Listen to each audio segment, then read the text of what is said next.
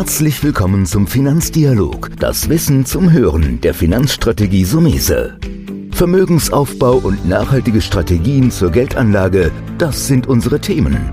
Sie erhalten tiefe Einblicke und wertvolle Insider-Tipps. Schön, dass Sie dabei sind.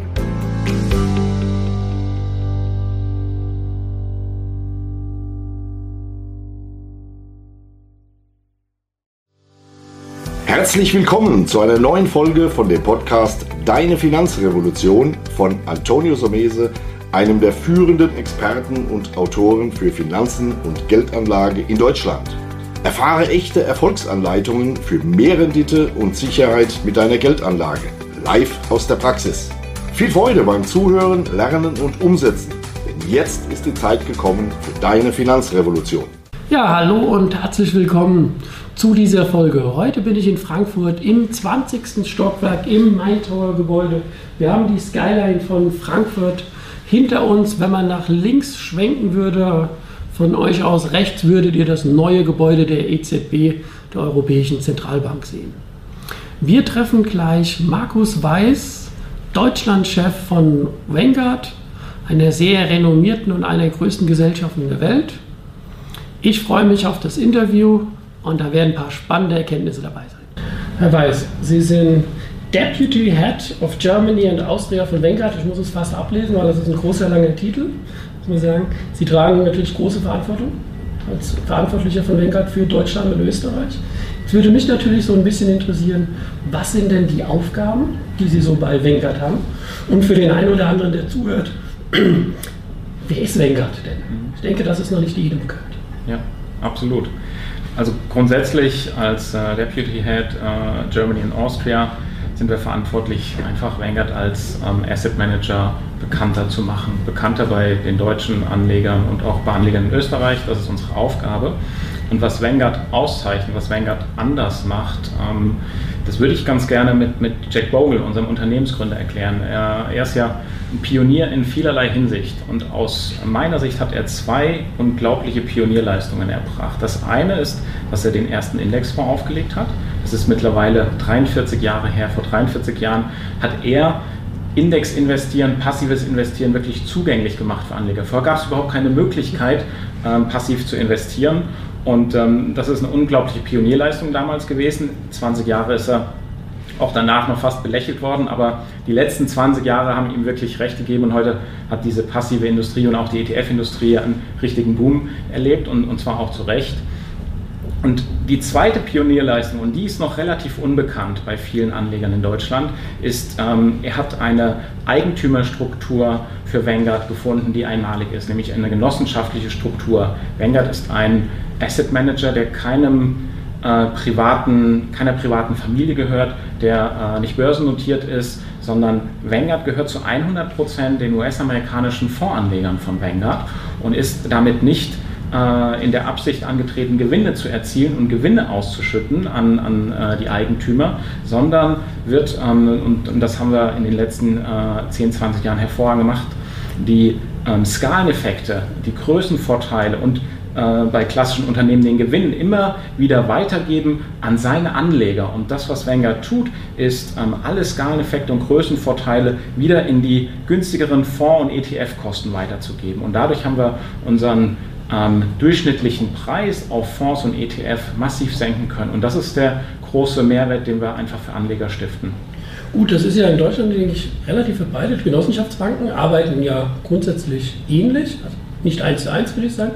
Das ist einmalig, muss ich auch sagen. Ähm, wir können hier andere Gesellschaften, ich kann sie auch mal nennen, das ist natürlich jetzt ähm, BlackRock, die mit iShares eine ETF-Sparte haben, die ihren Aktionären das immer im Zwiespalt sind. Das ist, macht es auch sexy, deswegen bin ich auch heute sehr froh, mal so ein Gespräch zu haben, weil auch genau diese Grundstruktur mich interessiert.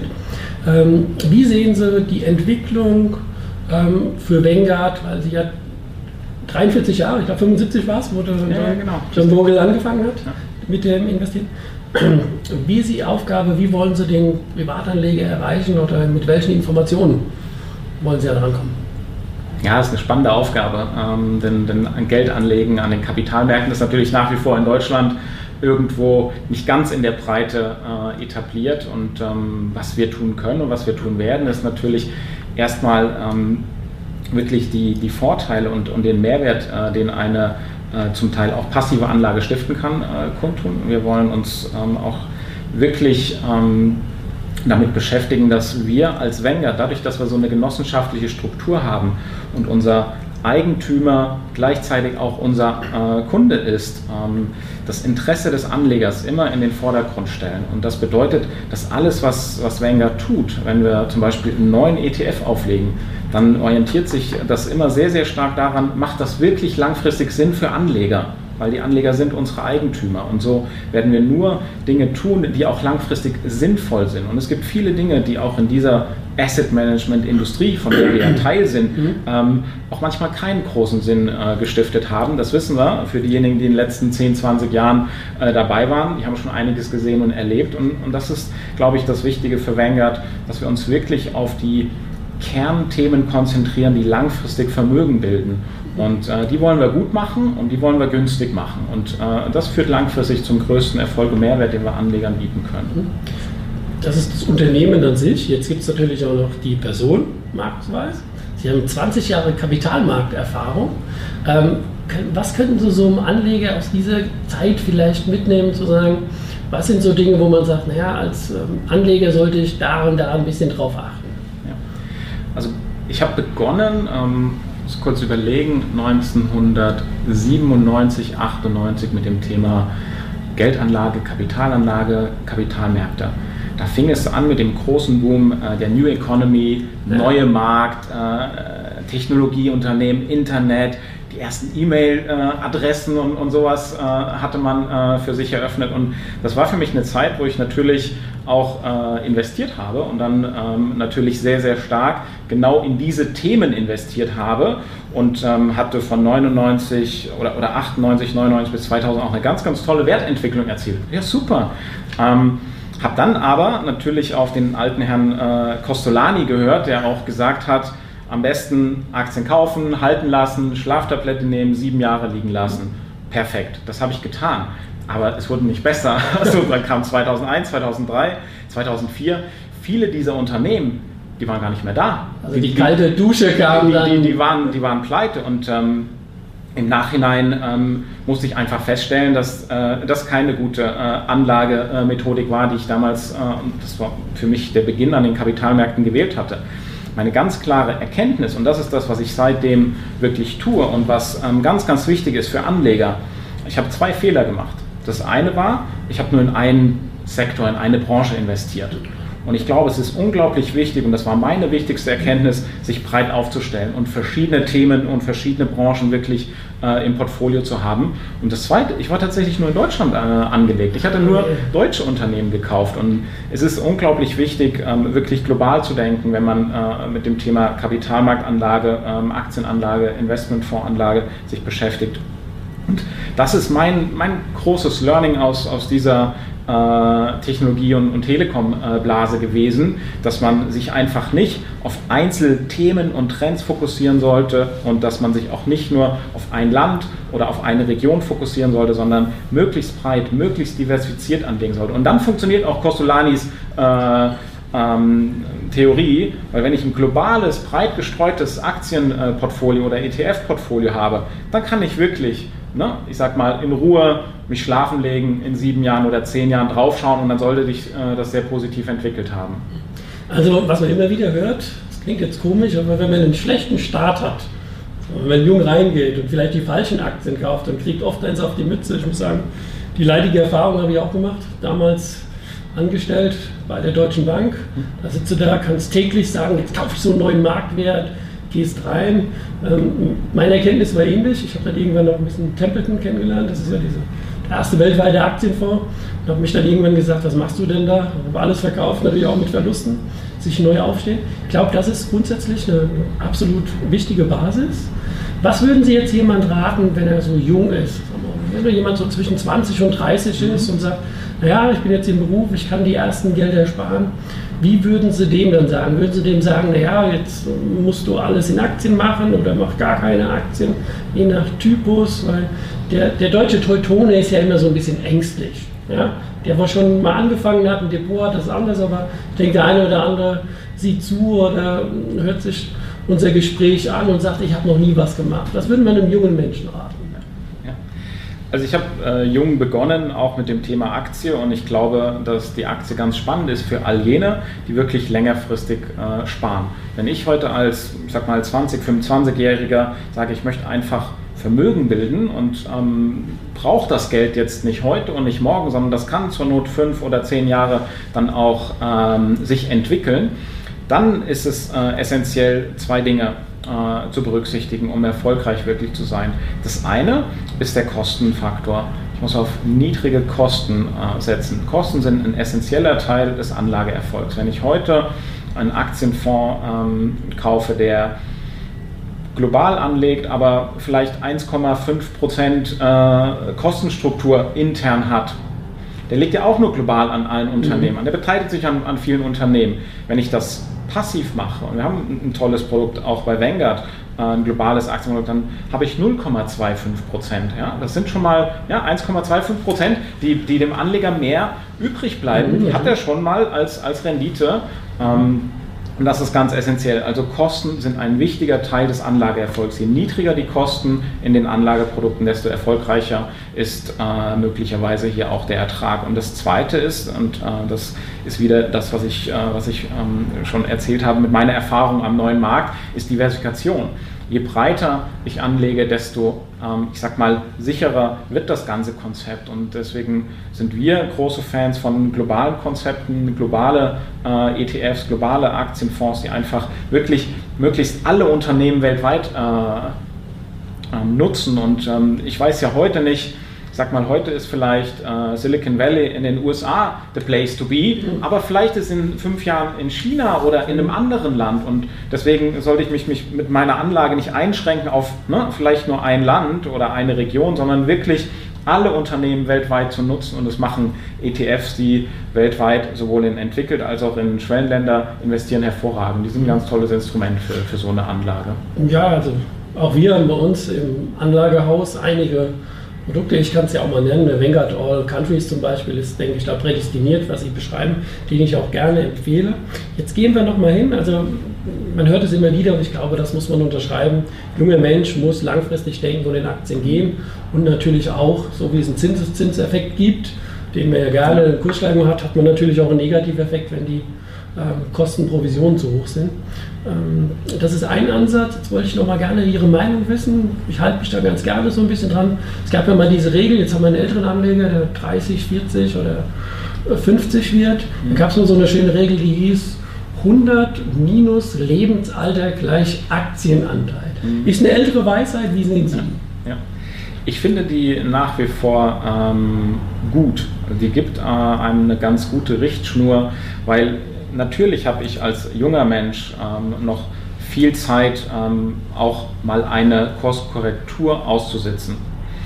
wenn ich irgendwann 65 bin, ähm, habe ich vielleicht nicht mehr so viel Zeit und möchte vor allen Dingen auch eher äh, über das Kapital verfügen und, und vielleicht auch äh, einen Teil daraus äh, dann meine Altersvorsorge mit bestreiten. Und deswegen glaube ich, ist es eine gute Richtschnur, muss aber immer von Typ zu Typ dann mhm. doch individuell angeschaut werden. Denn wenn jetzt ein, ich sag mal, 30-Jähriger sagt, ich habe aber einen klaren ähm, Fokus für mein Sparvorhaben, in zehn Jahren will ich meine Hypothek abzahlen, mhm. da wäre jetzt eine Aktienquote von 70 Prozent okay, aber vielleicht auch ein bisschen zu viel. Heißt, ich muss immer auch auf mein individuelles ähm, Ziel, was ich mit meiner Anlage erreichen möchte und auch auf wie viel Verlust bin ich denn bereit auch zu tragen und auch mal auszuhalten, ja, mhm. ohne dass ich kalte Füße bekomme am Aktienmarkt. Und da gibt es ja auch Unterschiede. Der eine sagt, ja, gar kein Thema, minus 20, minus 30 Prozent. Ich weiß, langfristig ist alles äh, sinnvoll, was wir hier tun und, und das geht langfristig auch immer wieder nach oben. Und andere sagen, uh, also wenn da mal minus 20, minus 30 draufsteht, das finde ich nicht mehr so gut.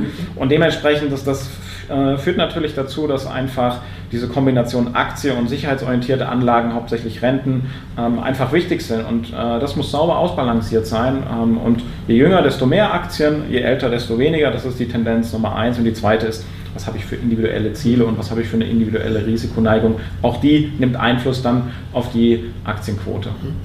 Das denke ich ist mehr als nachvollziehbar. Das ist eine interessante Richtschnur, die 100 minus äh, Lebensalterregel. Aber ich glaube, das kann ich auch nochmal wirklich bestätigen. Natürlich dieses Umfeld des einzelnen Anlegers ist eine Rolle und ich denke, da sollte sich jeder, der sich mit Geldanlage interessiert, immer sagen, äh, will ich mir ein Auto kaufen, fünf Jahren eine Immobilie erwerben, abzahlen, das ist das eine. Ähm, also kann man durchaus, fasse ich nochmal so ein bisschen zusammen, wenn man jung ist, an der Aktie geht nichts vorbei, aber natürlich auch erstmal so ein bisschen ein Notgroschen, ich sage ja immer so, so ein bisschen Tagesgeld, Sparbuch, der nächste Urlaub oder die Waschmaschine geht kaputt, aber ansonsten muss ein junger Mensch, das sehe ich genauso, in den Aktienmarkt einsteigen und die eigene Prävalenz, das persönliche Umfeld ist ein Thema. Jetzt haben wir natürlich, das ist jetzt sehr schwer die Frage, die ich jetzt stelle, aber Sie sind ja auch ein Kapitalmarktexperte. Ähm, sehen Sie irgendwo vielleicht irgendwann doch nochmal steigende Zinsen am Ende des Tunnels? Ähm, ich rede jetzt aber nicht davon, ich meine, wenn die Zinsen jetzt mal ein Prozent hochgehen, ist das für mich persönlich keine steigenden Zinsen, sondern gehen wir mal zehn Jahre zurück, wo es noch 5, 6 Prozent auch auf deutsche Staatsanleihen sah. Würden Sie einen Ausblick wagen oder ist das zu schwer? Also ich glaube, ich will, will noch mal eins äh, festhalten. Jetzt haben wir über die Aktienquote gesprochen, mhm. sagen, ja, jetzt 30, 50 oder 70 Prozent, das ist eigentlich der Renditetreiber mhm. jedes Portfolios. Damit kommt äh, Wertentwicklung, Wertzuwachs zustande, weil da sind Unternehmen in einem Aktienfonds oder ETF enthalten, die machen Gewinne und das äh, zahlt sich langfristig einfach äh, in dem Wertzuwachs aus. Auf der sicherheitsorientierten Seite, wenn wir da jetzt von Rentenanlagen oder Sparbuchanlagen sprechen, da sind wir in der ganz großen Misere aktuell in Europa. Und das ist äh, die Nullzins, die wir einfach durch die Notenbank bedingt haben, die sich natürlich auch auf all diese Anlagen auswirkt, sodass wir heute auf dem Sparbuch, aber auch bei jeder Anleihe eigentlich so gut wie keine Rendite mehr haben. Und das ist ein ähm, einmal tatsächlich äh, ein schwieriges Umfeld, äh, wenn ich als Anleger jetzt sage, ich möchte aber sicherheitsorientiert anlegen, ich bekomme aber überhaupt keine Rendite darauf. Wird immer belohnt. Ja. Ähm, das ist tatsächlich schwer und da gibt es auch keine, ähm, keine einfache Lösung, sondern tatsächlich muss ich dennoch meine Aktienquote am, am Risikoprofil und Alter orientieren und bin dann gezwungen, tatsächlich auf der sicherheitsorientierten Seite mit diesen niedrigen, nahezu Null Renditen zu leben denn äh, ich brauche sie einfach im Portfolio-Kontext, spielen sie auch wiederum einen ausbalancierten äh, Effekt und ähm, es gibt keine Alternative. Ja? Da jetzt irgendwie äh, anders zu agieren, das, das wäre fahrlässig. Wird sich das ändern? Glauben wir an einen Zinsanstieg?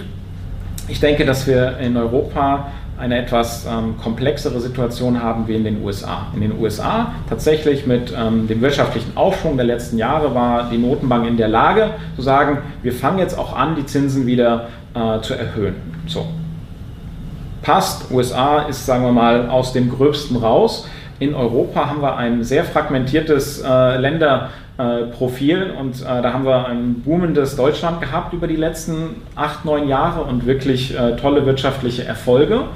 Aber dann haben wir andere Länder in Europa, die hinken einfach hinterher. Die haben kaum Wirtschaftswachstum. Und selbst der Nullzins äh, der Notenbanken und sogar Anleiheaufkaufprogramme haben kaum dazu geführt, dass wir hier ähm, wirklich ein deutliches Wachstum gesehen haben. Italien ist, ist in der Rezession oder nahezu in der Rezession aktuell. Und ähm, das macht es natürlich in Summe. Eine EZB muss ja quasi eine Entscheidung für Gesamteuropa treffen. Nicht für Deutschland. Würden die für Deutschland entscheiden, dann wären die Zinsen schon, schon lange angehoben. Aber in dem Gesamteuropa-Kontext ist es einfach schwierig.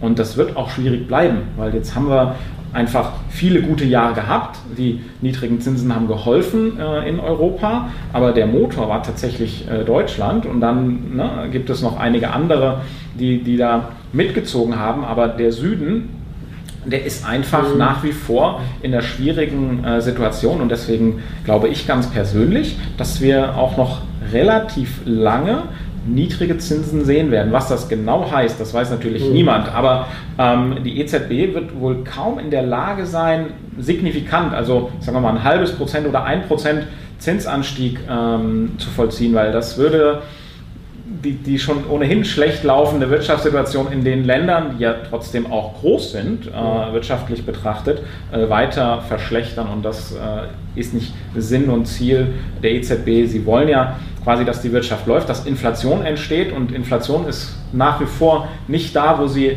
eigentlich die Notenbank gerne hätte. Und dadurch ähm, sind sie im Zwiespalt und werden wahrscheinlich dieses niedrige Zinsniveau noch für viele, viele Jahre beibehalten vielleicht ein ganz gutes Fazit, das sich so hier ein bisschen anschließt, weil ich nehme daraus natürlich auch mit, dass sich der fast der, der Kreis wieder schließt. wenn wir niedrige Zinsen in Europa haben, dann muss ich irgendwie eine Beimischung machen.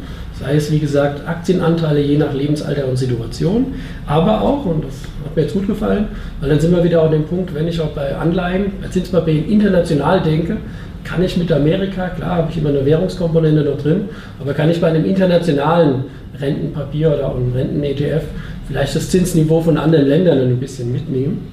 Ja, im Grunde muss ich sagen, herzlichen Dank, wir sind durch. Ich bin recht begeistert, dass es auch hier im 20. Stockwerk über Frankfurt mal wieder zu sein und auch wenn es ein regnerischer Tag heute ist, ähm, ist der Ausblick immer prima. Ich kann nur so als mein Fazit noch ganz mitleben, es lohnt sich ähm, einfach Vanguard ein bisschen tiefer anzusehen. Also man sollte sich die Fondspalette und mit der Gesellschaft beschäftigen, was wir intensiv schon tun, aber das ist für jeden, denke ich, der sich für das Thema Geldanlage interessiert, ein Thema. Dann sage ich herzlichen Dank dass wir bei Ihnen sein können hier in Frankfurt. Danke. Und viel Erfolg in der Zukunft für Vanguard. Aber John Bogle hat eine traumhafte Story, muss ich sagen, geschaffen, die mich auch persönlich begeistert. Herzlichen Dank. Vielen Dank, dass du heute wieder dabei warst. Wenn dir gefallen hat, was du heute gehört hast, dann war das nur die Kostprobe. Wenn du wissen willst, wie du dein Geld sicher und rentabel anlegen kannst, dann besuche jetzt www.somese.de-bewerbung und bewirb dich für ein Strategiegespräch. In diesem kostenlosen Erstgespräch wird eine individuelle Strategie für dich erstellt. Du lernst, wie du deine Finanzen endlich richtig ordnest, dein Geld strategisch sinnvoll investierst und finanzielle Sicherheit im Leben aufbaust. Vergiss eine Sache bitte nicht. Dein Vermögen vermehrt sich nicht von alleine. Du brauchst einen erfahrenen Mentor, der dir zeigt, welche Schritte du befolgen sollst und welche besser nicht.